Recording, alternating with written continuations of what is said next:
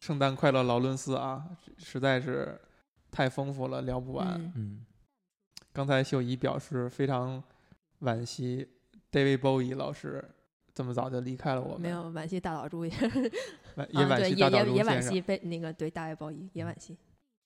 嗯，对大卫鲍伊，咱们都是有什么印象呢？印象中主要是他比较夸张的造型吧，对，然后还有还有《Lab Labyrinth》这个电影。确实也没有什么印象，就是他的音乐比较自由奔放吧。好像就是看到他就反映出来中国一句一个词吧，安安能辨我是雌雄。对对对，他的有点这个感觉性性向也一直是，成迷是吧？也不是成迷吧，反正就是被讨论，应该也不是迷了，我觉得嗯，用咱们话说是男生女相，有点这个感觉吗？有有有一丢丢，但是嗯那你觉得这电影里边他是利用了他这一点吗？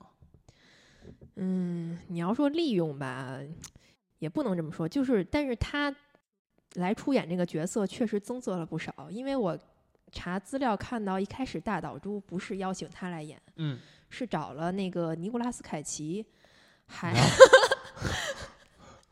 还有另外一个，对，尼古拉斯凯奇你确定吗？是不看的不是吗？是应该不能让那个世元那会儿他才多大？那那多大是吗？哎，那不是尼古拉斯凯奇，不是是尼古拉斯凯奇是另外的人罗伯特·雷德福。哦，对，是也有他，还有还有另一个什么什么的侄子，你那们尼古拉斯凯奇可可跟差不多，跟鲍伊是是差不多岁数，是差不多岁数啊，是吗？我看到的，反正这两个人就被就就直接拒绝了。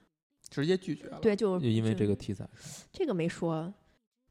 嗯对哎，对，然后最后就找大爱鲍伊来演他。他是一口答应。对他答应，而且为了演这个电影，他空出了两年的这个档期，就是他两年先体验生活。呃不是他就是呃为了接这个片，为了随时能够演这个片儿，他就这个这个事儿吧，就是如果我们以现在，比如说现在二零一八年角度去看，你觉得好像你会猜测啊，你如果不看这些场外信息，你会猜测大岛猪挑大卫鲍伊是有它的含意义的，就是他看到这个人身上的某些特质，然后很符合这个角色。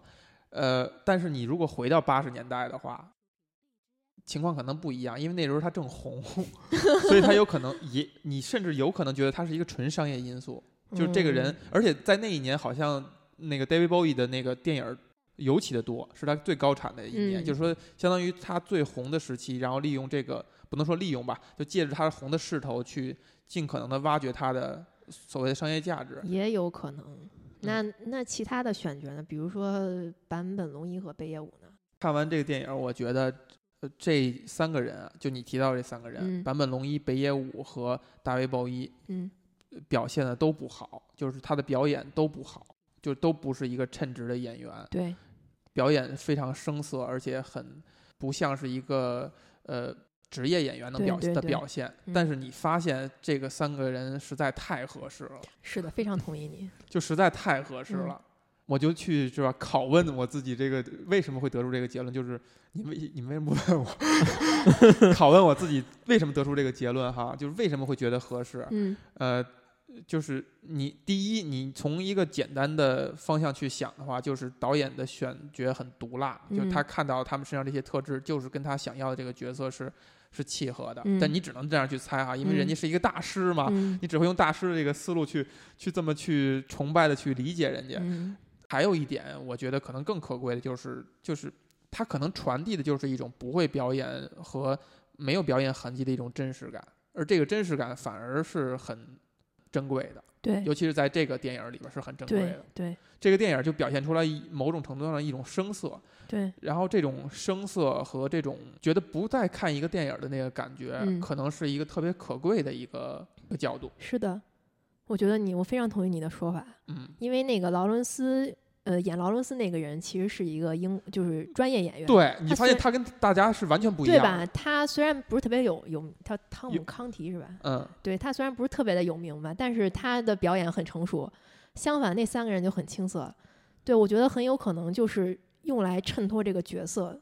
我觉得对于呃坂本龙一还有这个大卫鲍伊这两个人，首先他们本职还是艺术艺术家还是对，还是唱歌人，家是艺术家，还是对，就是艺术家嘛。嗯，他不是一个纯粹的演员。对对但对北野武来说，我不得不说一句，我觉得他就是一直都不会演戏，他是一直都不会 演，他一直都不会演，到现在也是。对对，他当然看的就不是他，不是他的表演，我觉得就是看他那个自然的状态。对嗯对他一直就是这样，所以我觉得可能大岛猪也是要他那种状态，就是嗯他身上那种特别原始的那哎。种狠劲儿，这是一以贯之的，在这部电影里是，在他其他的黑帮片里面什么的都是，我觉得，嗯，但，但很奇特的就是，在电影的最后一幕，你在北野武身上看不出一点儿那种狠劲儿，你甚至觉得这个人是不是就是这样的？我们以前把他看错了，他就是他那个鲁智深已经快 快作画的那个之前的那种那种很释然、很超然的那种那我觉。得你就得探讨为什么他是这样的。比如说，你可以先从坂本龙一这个这个这个角色来说吧，嗯就是他其实跟呃袁是有共同点，就是他们因为嗯、就是就角色来讲吧，袁其实是没有受过教育的一个一个存在嘛。相对低级一点的士对官，对对，然嗯后这个矢野井他是受过教育，他应该是在陆军的士官学校毕业的，嗯然后也高级军官，呃也不嗯、对，比那个谁高级一点儿，比那个袁高级一点儿。嗯但是他其实也是受了一定程度的这这个军国主义洗脑，嗯，等于说他对于自己应该是一个什么状态，也包括在战俘营里的表现，也是一直很纠结的嘛，在调整。对，咱们别老用洗脑这个词啊，嗯，不洗脑为。因为因为这个词是你站在你站在后人的角度去看的，嗯。就是你你，我觉得站在当年那个时代的话，他就是他信仰这个东西，这种、这个信嗯仰是对是错，只是站站在后人的角度去去判，就是一个人信仰一个东西，其实是有自愿的成分的。是其实是很很可爱的，就是某种程度上是很可爱的，嗯。无论你信仰什么，就是你能够全身心地去相信一东西，嗯，呃，可爱就代表了一定的可怕啊，哦，嗯，对，我觉得这是一体的。对，是一体的，所以你你在袁君曹这个人身上，你你不会觉得他最后的这种变化是非常突兀的。嗯嗯，对，嗯，视野景电影用了一些细节去表现这个人，他有一种身上有一种就是完美主义和一种嗯。就是他会很相信自己的品味嗯。和就是有一些自恋，嗯嗯嗯。嗯会有这个感觉吗？嗯，没没没，等你哪儿看出来的？我觉得，我觉得他是有一种追求完美的这种对，状这个是这个有的是有的而且他很欣赏自己的怎么说呢？一些气质和表现吧，他也刻意去磨练。我觉得有一些细节哈，这这是嗯我也是第二遍看的时候，呃挺抓我眼球的嗯。比如说他对白手套的几次处理，嗯就是他去参加这个审判之前坐在那儿的时候，那个镜头是给的是不是很特写的？但是你看他在就是小心翼翼去摘这个白手套。其他几个场景也发现他手一直在拎着这个就是白手套，而其他嗯人其实是没有这种交代的。尤其是像在战俘营这种战争边缘地带的人，他还如此的重视他的这个仪态仪容仪。表。啊嗯，哎，我一直怀疑这是教授个人的癖好。大岛猪不会允许。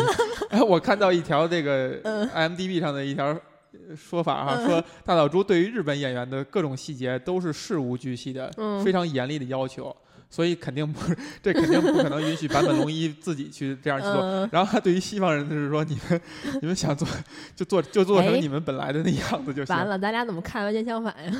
我看日文 wiki 上面说所以日文 wiki 跟英文 wiki 是不一样的。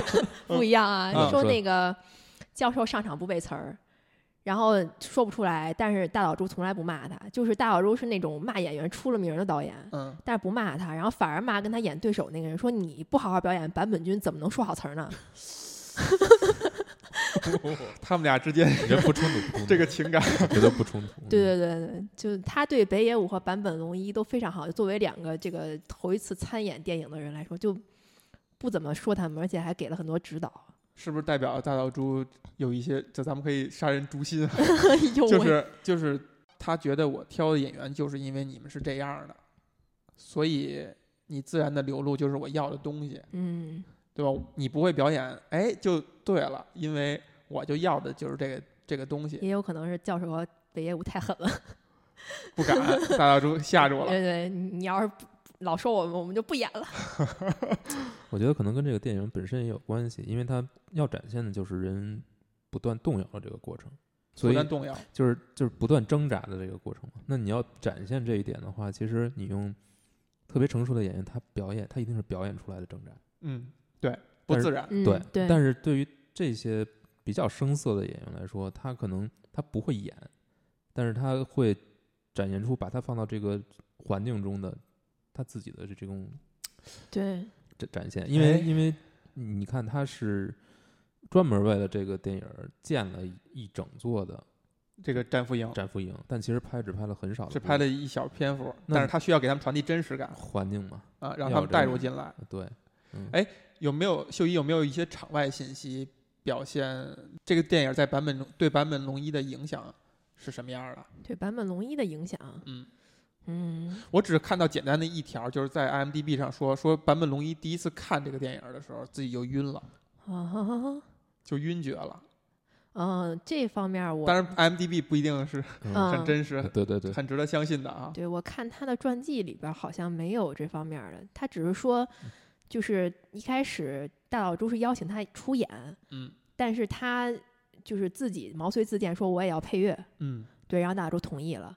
后来他为了这个，因为配乐也是他第一次电影配乐，嗯他还去问了这个当时也是这部电影的监制吧，叫呃杰瑞米托马斯，嗯然后问他说，如果我要是想要研究电影配乐，你推荐哪部片子给我看？就推荐了《公民凯恩》。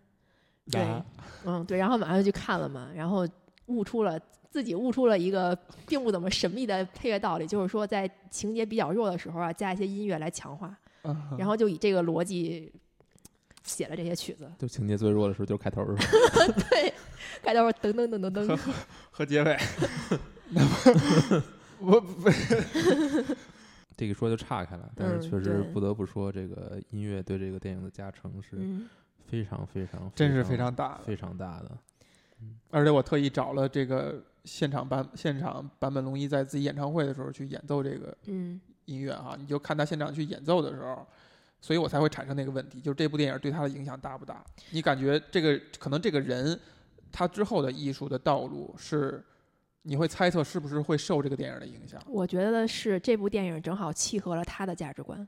哦，对，因为他其实是一个也是安能辨我是雌雄，嗯，不是不是不是，他其实包括从年轻的时候就是一个不那么保守，比较呃可以说比较激进吧，甚至带有批判性的。嗯。然后他年轻的时候也跟那些比较左的思想家，嗯。比如说丙谷行人啦，嗯，然后作家比如村上隆啦，嗯。还有那个嗯，大岛渚导演，嗯对大还有那个密井崇礼，嗯，对，跟他们这些人在一块儿玩儿，你知道吗？嗯。他也是一个积极参加社会活动的一个人嗯，就是他是这样的一个人，而且他的音乐风格也是，对，嗯。所以我觉得他之所以能够理解这部电影，包括配乐配的这么好，甚至在他后来的很多演奏会上都要把这首曲子拿出来弹，是因为大岛渚要拍这个片子主主旨正好与他的人生观也好不谋而合。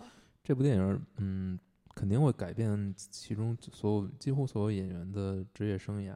而且你看北野武的后面的片子，他所塑造的这个人和这个袁俊曹是非常像，就是他的这个情节曲线，就是人物曲线都是非常像的，嗯。都是一个你看起来非常残暴的人，但是最后嗯你会发现他有非常诚真诚的一面。对，那对于坂本龙一来说，他对这个电影，他之后有没有一些后再去评述这个电影，评述倒是没，或者说他表达自己对他的感情？我不太清楚吧，但嗯。是我前两天看他那个纪录片儿，就是最新的叫《中曲》嗯，然后他在一开头的时候就放了一些他呃大概近几年吧参加的一些社会活动也好啊，他做的一些慈善公益也好，有嗯、就是他在那个三幺大地震之后，然后到那个首相官邸前，就是当时日本人在那块儿游行嘛，就说要反对这个核电站再次启动。嗯他也去了，然后也在现场讲了几句话，就是我反对这个核电站重启。虽然这个事儿可能不是我们这些老百姓说了算，嗯，可能也上达不了天听，但是我要表达出来，对，但是说也有可能我们尽管跟这儿折腾半天，核电站还是要重启，但是我觉得这是一个漫长的过程，我们不要放弃。然后，并且他还在三幺幺地震之后的一年也不知道几年吧，去那个当时就是辐射最严重的福岛地区，穿那个防护防护服嘛，嗯。然后去那块儿考察，然后还在那个呃当时的避难所，就是一个小学的呃不一个高中的体育馆里边儿开那个钢琴的演奏会，嗯然后来的都是那些附近的灾民呀、什么的，然后他就得喉癌了，嗯，嗯，哎扎着根儿了。真有可能他他。得喉癌了。对对对，那应该是一二年，也不知道一三年，他一一四年得喉癌，然后就终止了一段时间的活动。对，但是这个这个这个绕回来啊，嗯嗯就是他当时在那个开演奏会的时候弹的第一首曲子就是《圣诞快乐，先生》。嗯我觉得，然后这个当然他后面还弹了很多其他曲子，肯定的，但是纪录片儿就只播了这一首曲子，然后又转到了他的其他的一些事儿上面。嗯嗯所以我觉得这首曲子可能对于他想表达的东西，应该是会有一定的关系吧。他是在演这个电影之前，他就是这样一个人了，然后一直就没有变过，对，我觉得是，是非常真诚的。嗯、怎么个真诚法？你的意思呢？他是在音乐方面，他是非常有开创性的一个。对对，就是说，他作为艺术家的这种性格和个人的表达是一以贯之的嘛？对，是的，就是有很多人在有一派说法啊，这个在诟病那个呃鲍勃迪伦，嗯就是说他其实是有在他身上有各种各样的变化。嗯如果你硬要抽象出来他的那个精神内核的是，就是说他就有有一种琢磨不透，他就反叛各种反叛，然后包括他自己，呃，就是一个很就是这个说说迪伦哈。然后就是说他他不是一个一以贯之的一个人，而且是在他身上有很多很虚假的，然后很很谄媚的东西。那如果换在坂坂本龙一身上的话，我我我刚才说那些只是指一派说法啊，嗯，明白明白。呃，换到坂本龙一身上的话，他其实是没有变化的嘛。这个我真的不敢这么断定，因为我嗯对他也不是非常非常的了解。对对对，这个去这么问，去这么想，本身他就挺有意思的。就是我我们我们甚至会愿意去猜测，比如这个电影会给会给他产生影响。但其嗯实你刚才的意思是说，首先他跟这个电影是在同一条轨道上的。我觉得是的，你那你愿意不愿意说是他给这个电影带来了这些东西？就比如嗯说他比他把大岛渚往前又推了一步呢？大岛渚不敢说，我觉得他至少把这个电影往前又推了一步。对，大嗯岛渚不敢说 啊。真的不敢说，天哪！对哎对对，就是他往前推一步，不光是在配乐上吧，还有他的这个人物塑造上。他本身是一个这这种比较注重细节，然后在意自己仪态仪表的人吗？非常非常是这样。对，就他年轻的时候就各种花里胡哨的打扮，就是影片你能感觉出来，他比如说脸上那个妆，嗯，对，然后他还有化过更夸张的妆，但是都是那种非常细致的，包括他在自己的那个乐队 YMO 嗯开演唱会的时候穿那些衣服，简直了，就是就是大卫鲍威附体，你知道吗？对他们他们三个人这两人很像。对他就是 YMO，其实是当时引领了整个电子乐的潮流，哎，走在这个电子乐的前前前端的一个一个存在，你知道吗？嗯嗯对，就是他们玩儿的，他们八十年代玩儿那些东西，都是后边好多后人，比如说二十世纪，不是那个二十一世纪玩的那些东西，就是他嗯们已经玩过了，很前，就是很非常前卫的。对，嗯所以就是这个片儿找了两个摇滚明星来，可以这么理解。对，但是他的青涩，我觉得是跟电影这个人物非常符合的，就包括也能感觉出来，他对于就是赤野井这个人物对于情感的表达也好，他喜欢那个赛琳斯，但是他又想去想去照顾他，但是又不知道怎么样去非常这个就是我想讨论的一个点，对就是说他电影里边通过细节表现，他很注视他的外表，嗯这个层表意是在表达他是一个他骨子里是个呃 gay 吗？嗯还是怎么样？这是第一个第一层啊。第二层就是他对于赛林斯的这个感情是同性之感情吗？然后以及这个感情怎么产生的？我觉得这个站在咱们现在啊，二零一八年去谈这事儿，跟站在一一九八三年，嗯一九八三年我们还没有出生，呃，是是截然不同的，甚至所以你就觉得你就觉得一个作品吧，它我觉得你不用这么想，同性之爱其实产生的很早啊，八三年的时候也也会有很正常。我就在说这个事儿，就是说，如果嗯八三年、不是说是呃很正常，八三就是年其实四如果几年的，如果他想把，如果大岛渚想表达的是一个同性之爱，然后通过这些细节塑造那个石野井这个人，想塑造的是他其实本身就是这样的，呃，人呃的话，可能放在那个时代是有意义，但放在现在这时代就没有意义了，就因为我们现在知道什么同同性恋的人是什么样子的，首首先，坂本龙一不是同性恋，对吧？不好说，也不好说，不好说。他结过他结过几次婚，两次两次婚，嗯然后有四个孩子还是有嗯几个孩子？不止吧？就像你刚才说，他不是讲同性恋的。对，而且我觉得视野井是不是同性恋这事儿也不重要，因为其实原作里非常明显的写了他对于他是同性恋。对赛，哎，不是他没没写这事，但是明显写他是喜欢赛琳斯的。放在现在，咱们其实是可以讨论的，是说这个同性的感情到底是一种什么感情？就我看完这片儿以后，我发现我可能都推翻了我以前对于呃爱情的定义，对啊于妈呀，推翻这么多，呃真的是有，就是我在怀疑以前那些定嗯义是不是呃需要再去再去挖掘挖掘的。嗯但是又不知道从哪儿说起啊。就比如说他在乎自己仪态仪表这个事情，在我们看来，就是可能呃同性恋的人，就是尤其是男同性恋，可能确实比直男 要更在意自己的嗯外在，会更更愿意塑造一个很。很整洁也好，很光鲜也好的一个形象啊，这这是大家的刻板印象。一个创作者用这个用这些细节是在只是在表达这个符号吗？还是说他想探讨是不是只有这这样的人，他才会细腻到去察觉一些呃被大家忽视的感情？就他其实在表达的是这个人是一个细腻的人，是一个在就是感情的敏感度上异于常人的人，而这是不是就是最后他表达为同性恋的一个一个起因？嗯，我怎么觉得，就你要这么想，就有点绕，就有点钻牛牛角尖儿的感觉了。因为他确实是一个细腻的人，而且他的怎么说呢，比较恋恋旧吧。你说的是视野井，对对对对，嗯，就是他后面有一段是跟劳伦斯对话嘛，就是说嗯。我希望，呃，就是还回到战前那种什么在樱花树下跟我的同伴，一起对饮，对对对，喝酒的那一段，就是他其实是一个很恋旧的人，嗯。然后这可能跟他的身份有关系吧，就是他说的这个事儿应该是就是战争之前发生的那个二二六事变，哦，对，然后他当时解释一下这二二六，当时日本的那个军方分了两派，嗯一派叫黄道派，一派叫统治派。嗯黄道派是拥护天皇的，嗯然后他们希望就是能够，呃，日本能够持续这个天皇中心制，但是统治派，呃，怎么说？他们是能够想要以军方来控制实权，嗯而，不是说以天皇这个符号来控制实嗯权。对，然后版本呃不是版本，视野更军国主义的那一套。对更军国主义、更专制的那一套。嗯但是那个，然后他们也统治派也是同意就是对中国开战的。嗯黄道派这些人就是在一九三六年的二月二十六号发动了一个政变，嗯，想要推翻统治派，嗯，但是失败了。失败了。从那天起，统治派就完全掌握了实权，嗯然后也是因为就这个转折吧，然后就造成了后来的一系列战争，包括侵略嗯中国战争也好，嗯，对。但是就是坂本龙一作为黄道派，他可能是比较。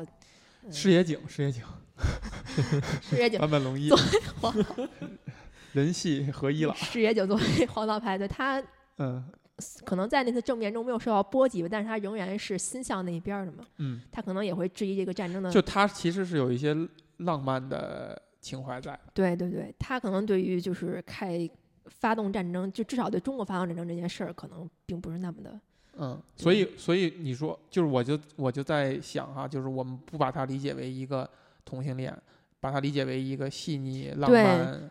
呃，有情怀、感情丰富的一个人，其实是更合适的。对，而且他因为是一直受到这种包括日本的传统思想的压制也好，军国主义的压制也好，他其实是一个命令大于一切，然后服从大于一切的一个人。他就在压抑他这种对，情怀。然而在然而跟他完全站在对立一面的赛林斯，他是一个非常自由的人，嗯他是一个反叛的人。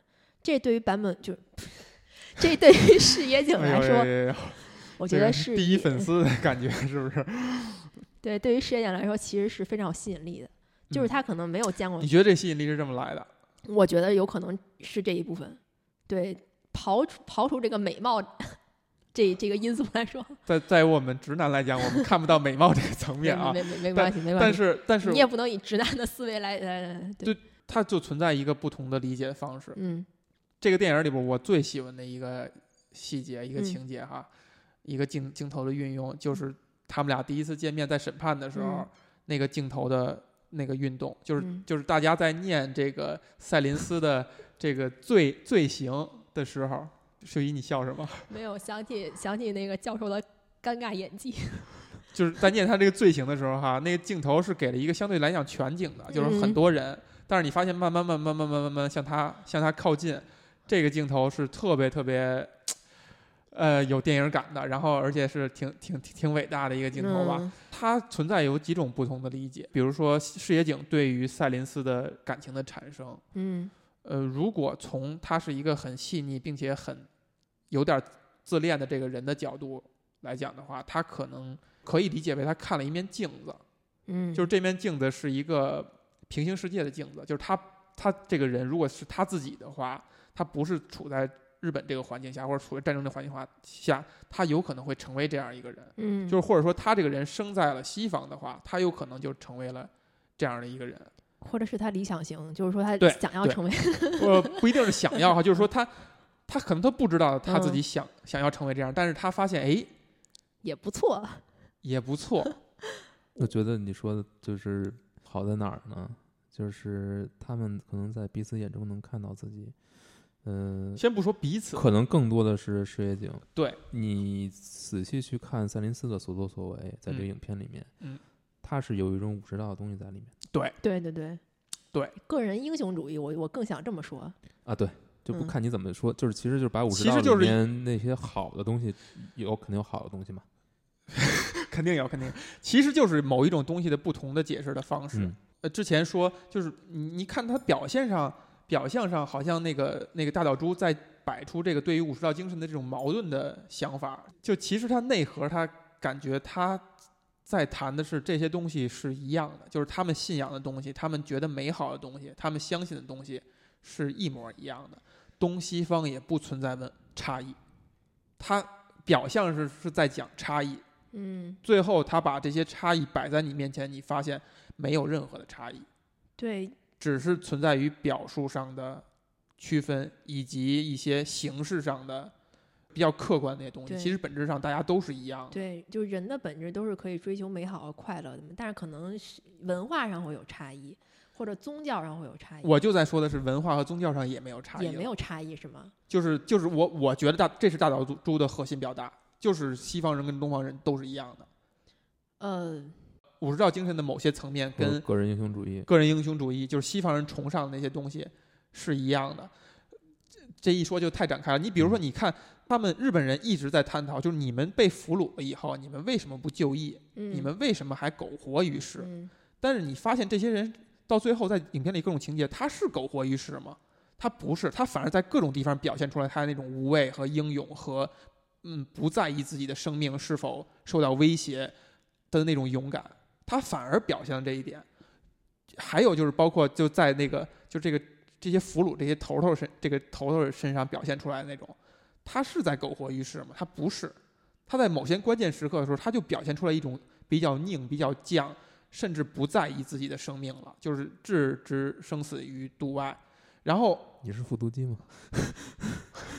劳伦斯身劳伦斯身上也是这样，这个赛林斯身上更是这样，就是他反而是你看他们他们闪耀的就是那种日本人口口口头里表达的那种，你应该去献就义去献身的那种状态。，只不过这种，只不过这种精神在日本的文化中，慢慢的它固化下来了，它成为一种仪式了，就变成仪式了。它变成了一种你不得不去遵循的东西，而不是是你发自真心我就想要这样的。对，然后你反观日本这边，你他表现出来，他真的对于生死那么不在意吗？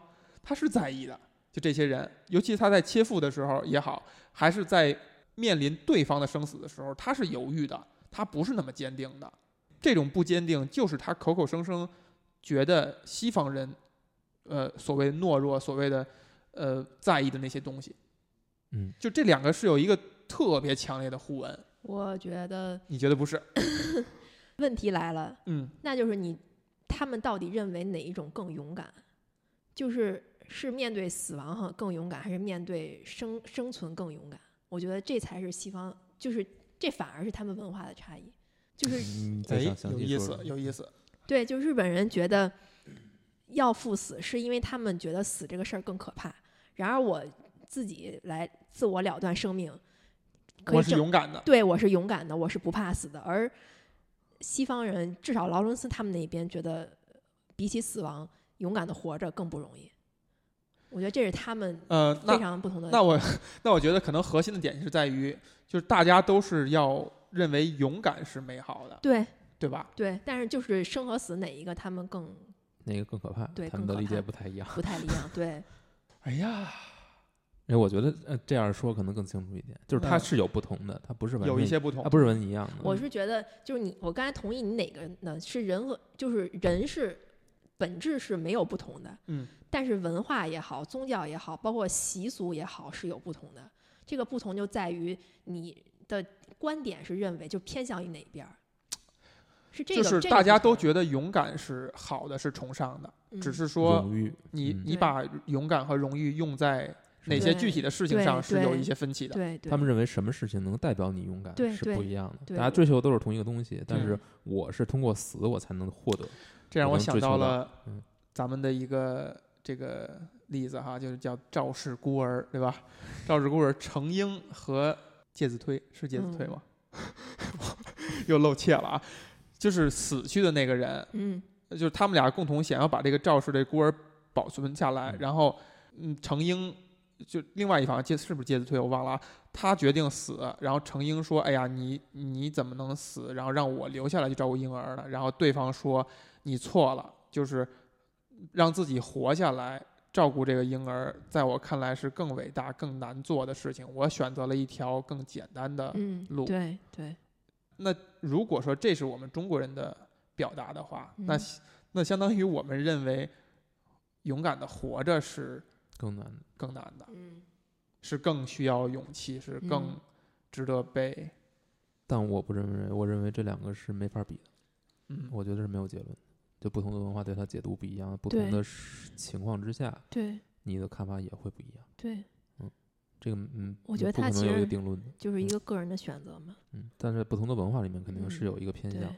就即便是对于我们国家，那可能在往春秋那会儿去去去怼，嗯那就是春秋时代大家会认为，你真正有荣誉的是你愿意为是为知己者死。嗯他们都认为你死是，你敢于去死，愿意去放看清自己的生命是一种更伟大的事情。那现在我觉得可能就不是这样。在我看来哈，就是视野井对于赛林斯的感情，我觉得是比较肯定的，就是一种爱慕也好，然后羡慕他这种对于自由的精神也好，个人英雄主义也好。嗯，但是反过来，赛林斯对于视野井呢感情呢，我觉得其实更复杂。我我反而认为赛林斯对于视野井没有感情，就当然这个这个是不符合一个对等地位的一种处理哈。嗯，呃不，本身就不对等。对。呃对对，这如果对那那如果按照你说的，就是对他没有感情，为什么后面要去，就是要从人群里边走出来，然后去给他那个叫什么接叫死亡之吻？对，死亡之吻嘛。对他为什么要干这个事儿呢？赛林斯对于视野井是一个，就包括劳伦斯当在当中起到了一定作用，就是嗯慢慢的帮他帮赛林斯发现，呃，他之于视视野井是独特殊的存在，是一种独特的存在，然后帮他去认知这份感情。呃，我更愿意理解最后赛林斯的做法。第一，他是利用了这个这个感情，他解了一个当时的一个围，就让这个事情集集中到了自己身上，然后把这个矛盾在表象上化解掉了啊。当然，他有可能不是一个很理性的一个做法。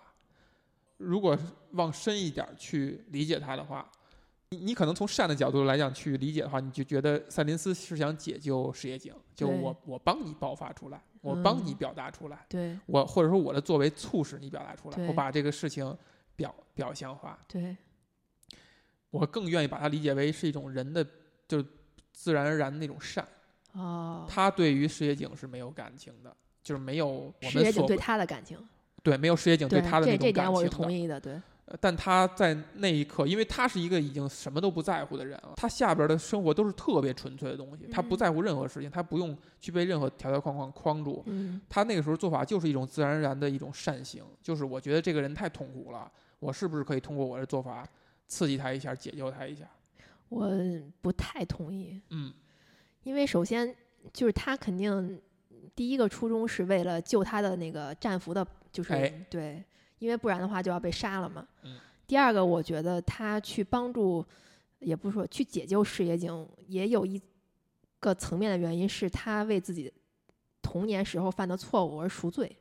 那这要怎么看呢？就是说，你是要在这个危机时刻站出来，这种就跟其实跟石野井没什么关系。对对对，但如果你要从另一个角度看，就是如果他认为石野井对于他来说就相当于他弟弟，他弟弟，那就是另一种解读方式。嗯对，或或许不是他弟弟，只是一个他就是处在危也不是处在危难中比较困惑的人，因为他弟弟对对吧，也呃是那样一个。嗯也很有点像，嗯，对，就是他弟弟在学校受欺负的时候，他原本是有机会能够制止，或者是就是在他弟弟被嗯欺负之前，其实也不能算是欺负吧。原作是这么描述的，就是他们学校有一个传统，就是新生来的时候可能要给一些什么特殊的待遇嗯，那种感觉的。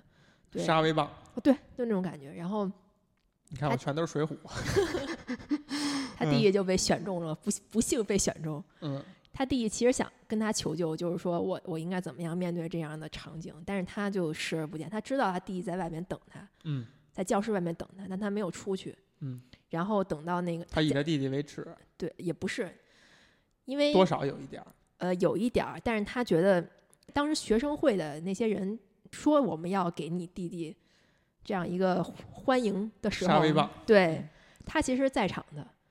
然后呢，也征求了他的意见，但是他说我弟弟没有什么问题，不需要这样的仪式。嗯然后后来那个那帮人就说嘛，说我觉得你应该是那种就是不会为了亲呃维护亲人或者维护亲情而啊，放弃原则的一个人，放弃传统，对，放弃传统的一个人，嗯，他就被这句话给给绑架了。对，你们有过这样的经历吗？小时候，或者说你们你们有没有这样被那个哥哥姐姐就冷落处理过？呃，我好像有过，嗯，对，反正因为我我可能年纪，但是跟他不太一样，就是年纪差太多了，不愿意带我玩那种的，可能都有吧，嗯，对，但是没有这么恶劣的事儿，会产生阴影吗？还好吧，我我也不愿意跟他们玩。你有小黑本吗？小黑本本记上，就是他不想在第二次看着一个需要帮助的人，就是在那种困境中他无能为力，所以他站出来。对，就是关于他，关于这个赛林斯跟他弟弟之间这个相当于他的童年阴影啊，嗯就造就了这个人，嗯，他的一直困惑他这个事儿，对，那就是一个时间节点，就是这件事嗯。情发生，就导致呃这个人从矢野井变成了赛林斯。就如果没有这个事件的话，他可能就是矢野井，他就可能被一直被一些东西束缚着，然后被一些规矩、被一些条框去框着，然后不展现自己的本性，做一些很有违他呃真实意图的事情，然后直到这个事件发生了，他彻底解脱了，想明白了，嗯他就任由他自己的个性张扬的这么去发展，就变成了一个非常有魅力，然后放荡不羁，然后散发着呃这个人本身的这个吸引力的这样一个人。也不是，他年轻的时候就还挺挺，就不是他上学的时候就还挺有魅力的。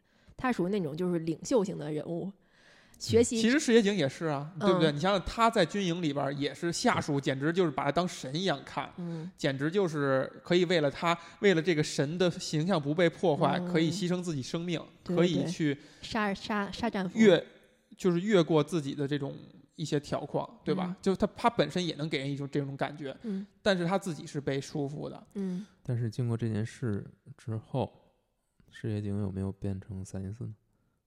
这个电影好像做了一些留白，对。我，不知道书上会怎么写哈，但是电影因为篇幅的原因，我觉得做了一些留白。嗯，电影是最后处理的是他跟原一样，在战后审判的时候就被判死刑了嘛。嗯，但是书里面其实写到他没有死，活下来了，对对对，而且他在呃之前就是战争结束之前，他不是从那个赛林斯头上割了一缕头发嘛，嗯然后把这个转交给劳伦斯，意嗯思就是说，如果我战后还那什么的话，你希望你把这缕头发寄给我。嗯，然后劳伦斯就寄给他了，然后嗯他写给了劳伦斯一封感谢信，嗯，还附上了一首小诗。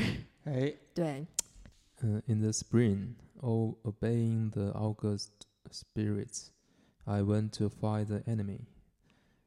In the fall, returning, I beg spirits to receive also the enemy. 嗯，你们觉得这个世界已经变成了赛林格吗？不是赛林格叫，变成了 赛不要提这个棋了，赛林斯。这个我们东方人是不是太惨了？为什么？还有还有就是，对我们其实一直没提哈，这个原作的这个原作的小说的名字叫《The Seed and the Sower》，就是种子与播种者。嗯，嗯，电影里边有一句台词是，应该是劳伦斯说的吧？嗯就是说这个这个事件本身在石野井心目当中种下了一颗种子，然后我们都是这个种子，就是相当于成长以后的某种程度的受益者。你从字面上去理解的话，其实就是赤野井发现他跟赛林斯之间他产生的这个情感，嗯唤醒了他心中被压抑的那种呃人性当中非常善、非常纯粹、非常美好的那个东西。呃，这个东西因为他的士这个士官的这个身份，对呃，影响了元军曹，啊，进而让就字面上理解哈，进而让这些战俘也跟着受益。这是嗯这是我觉得这是一层，我觉得跟元没啥关系。他俩他俩之间的影响可以说，袁的如果要说影响，应该是从劳伦斯，应该不是从事业井。我觉得是有的，就是嗯这个影响有可能不是直接的，有可能是圆他去思考这样一件事儿，就是他发现他的上司为什么有这种变化和这种纠结和这种矛盾，嗯，嗯我觉他模模糊糊的感觉到了一些东西。对，这就是就这才是种子的含义，就是它不是一种直接的、直接的去改变你，直接的去再去洗你的脑，而是在你心里边埋下了一个疑惑的一点，然后这一点慢慢的生根发芽，然后对你产生一些影响，对你的思维产生一些变化，导致大家都受益了对你。也可以说是一开始，呃，袁跟劳伦斯之间这种对话是种子，嗯那么在视视野井和赛林斯的这一层关系过程当中，也是种子，呃，就不管说谁是种子，谁是在浇水吧，嗯但是圆的这个突然的善行嗯，是和这个是和之前的种种事事端是有关系的。对，它不是一个无来由的东西。嗯。但是赛林斯，我觉得他最后做的这些事儿，他是某种程度上是解脱了的吧，所以他才能够在那个被呃埋起来要死的那个晚上，可以说意象也好，想起了他弟弟。对你用的那词非常好，就是他解脱了，他真正嗯意义上解脱。但嗯但我是怎么理解赛林斯这个人？我觉得他是一个，就是在这电影的这个这两个小时里边，他嗯是他在他身上是没有变化的。嗯，就这个人的成长，早在他去思考他弟弟这件事儿的时候已经完成了。。对然后他是那个一以贯之，他在电影的过程当中是一个一以贯之的人。。对，但他的解脱就来自于我最后用了一个外在的行为嗯去把我这个本应做的事儿，嗯，好像我做了一遍。对，然后我解脱了。我在我的意象，在我临死之濒濒死的时候那种恍惚的状态里边，我跟我弟弟变成了一种我们俩本应存在的一种很美好、很嗯延续小时候那种美好的关对系，回复到那种关系。虽然这种关系再也没有了，嗯，至少没有机会再去证实是不是那样的。所以其实对赛林斯和和矢野井他们两个之间，就事业井对于赛林斯是爱情吗？你说是也行，你说不是好像也行，但是是和不是就它都是这么一种感情，那是不是我们就应该把这种感情定义为爱情？还是说爱情本身它的含义应该比这个还要广？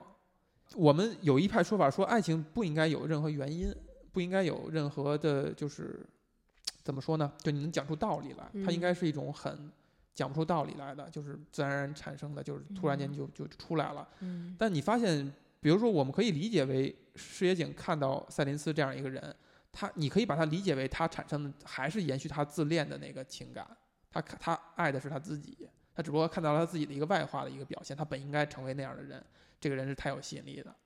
你可以去这么浅的去理解，你也可以去理解为他看到了一个特别优秀的、特别值得尊敬的一个斗士、一个武士、一个军人。这个军人的形象，刨去敌我概念，是一个让所有的军人，就是比如说我们都是木匠，我们看见鲁班就是那个感情，对吧？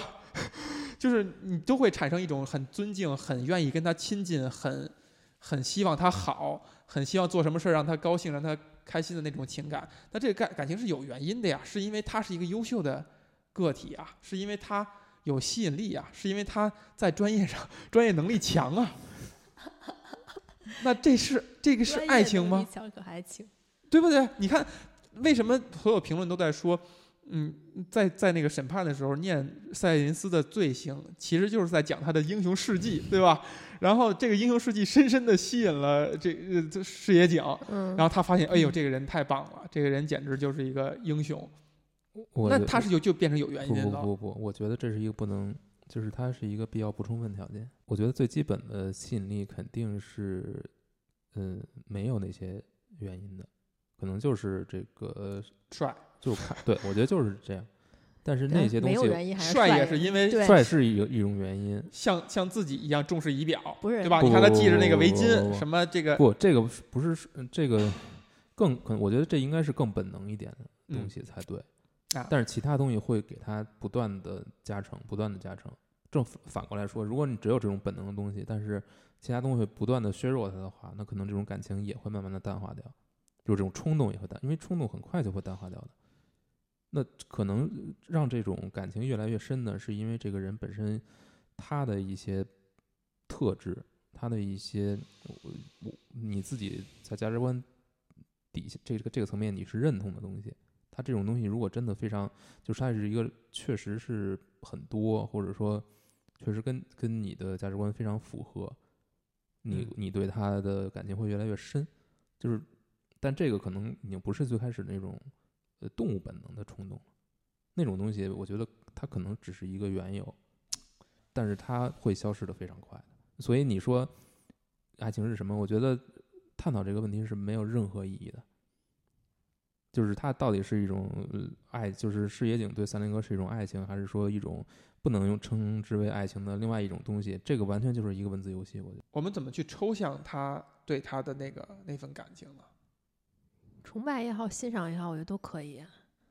就是一一切，难道不是始于这个吗？是对吧？就是你的动物本能也好，你的崇拜也好，欣赏也好，一切都是始于这个呀。来源于他的专业能力好。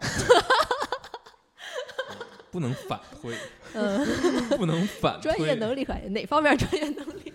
这是这不人家以一敌以一敌几嘛，是不是？然后都部下都没了，然后还能战斗，嗯，对不对？你看啊，这这个你如果这样去理解的话，它也有足够多的细节去支撑这种呃嗯理解。比如说，你甚至可以理解视野井在遇到赛林斯之后，然后他在各个层面上，他也想表达我也是有能力的，嗯，我也是厉害的，专业过硬的，我专业也过硬，我我我有资格跟你对话，是不是？我也疯狂的去练那个剑，嗯嗷嗷叫唤，是不是？然后然后我还能，我还在你面前这个处理这个剖腹，是吧？嗯，展现我们日本人这种哇，这简直这个仪式感，这个呃崇尚的这种精神，我也要去在你面前孔雀开屏，就是展现我的展现我的专业能力，对吧？光这个些细节，你就能从不同角度去理解。一个是展现专业能力，另外一个它也是一种求欢时候的那种，对吧？孔雀开屏嘛，对对对，这允允许不同理解。专业能力可还行？天哪！嗯。啊，你可以可以这么，我觉得，而且而且本身哈，我觉得对于我觉得这个人对于力量、对于强、对于专业能力的向往，是人性善的那个一部分。嗯，就我们只有有追求了，嗯 这个文 文明才能发展。投投来了怀疑的目光。哎呦妈呀！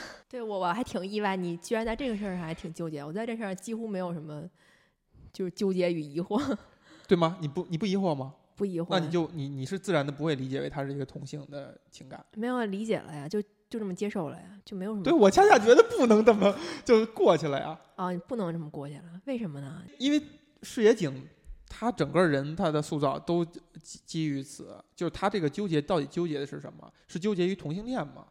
不一定，你知道吗？其实是不一定的，因为他借借原呃袁君曹的嘴说了，我们武士是不怕害怕同性恋的啊。当然，他这个话你也可以从多层的角度去理解。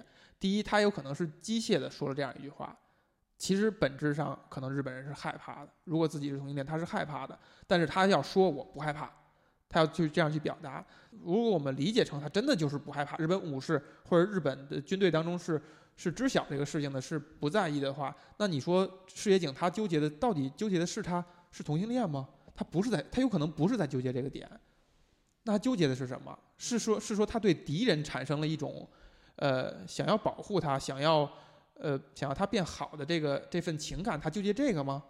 也不能完全说通，可能有这个成分，就是他作为一个日本军官，他对于敌人产生了所谓的爱意，我觉得但也太浅了。不不不，我觉得一个人如果真的是纠结的话，他只只会纠结一件事情，就是我要怎么活着。啊，也就是说，他就是还是看了一个平行世界的我觉得。所有东西就是最后回来就是这件事儿，嗯，就是我应该怎么活着。因为所有的对所有人来说，其他人都是他者，你真正是嗯无时无刻不和你在一起的，就是你，就是你自己。你自己。你所有就是有一个人无时无刻的不在看着你，他不是上帝，而是你自己，所以你面临永远面临你自己的审判。小红，你最近很纠结啊，永远面临自己的审判。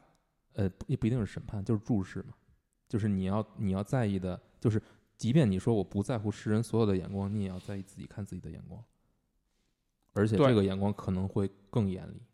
是这样的，那对于视野井这个人，他看自己的眼光，他纠结就纠结在自己身上。一定是非常严厉的。嗯，他可能会发现自己一直坚守的一些东西是错的。可能是有问题的。嗯，嗯，我觉得是他在纠结这个事情。对，就他是一个完美主义者，也非常自律的一个人嘛，对吧？嗯，可能是一种存呃近乎于存天理灭人欲的感觉。但如果你这么看的话，可能最后的一吻的意思就不是对这种一种爱慕的回馈反馈对，了不，是不是，就是我要真正成为你的那个恶灵。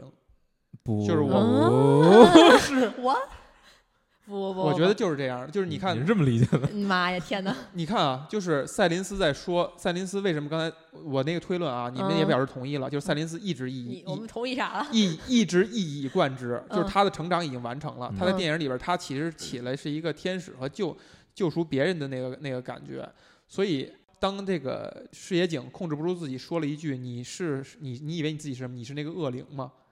然后视野井呃那个赛林斯说：“说是说我但愿我是你的那个恶灵，对吧？”这是在他吃红花的那个那个情节当中说的这些话。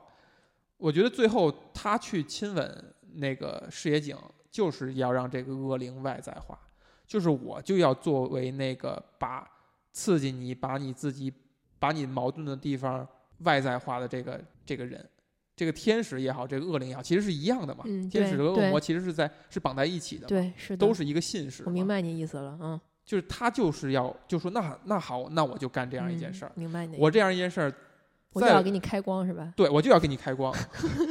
在在赛林斯自己看来，他像是为他弟弟站出来，就像你嗯刚才说的，嗯无论是他把赛林斯不，他把石野井当做他弟弟的，还是他只是抽象的认为这是这是同样处境的一件事儿，嗯他就做了一个哥哥应该出来的站出来的这么一个行为，嗯他自己释然了，嗯还是说站在视野井的角度，这是一个对吧？在卡罗尔里边，你是从哪儿来的？上天掉下来的，从从宇宙来的这么一个人，然后一下把我给嗯折腾出来，嗯，把我的本我给折腾出来了。我觉得这是共共存的吧，没有冲突，就救人也嗯自救嘛，对吧？那我觉得更多的是同情，谁对谁的同情？赛林斯对石野井的同情。嗯，你这个小娃娃嗯，你这个小娃娃，竟然不敢直面自己的情感，没有，就我觉得可能在赛林斯看来，石野井就是像他之前那样，嗯，一个一个嗯曾经的自己，对就是他在他弟弟事件之前的那个他自己。所以你从这个角度你再去看，他可能就可能就跟同性恋都没什么关系了。嗯，嗯，至少赛林斯对石野井应该不是那个，应该不是。对那赛林斯自己是个同性恋吗？这个问题，大卫鲍伊是个 原军曹，是不是也是跟赛林斯和石野井是同样的一个处境？他也做了一个同样的转变。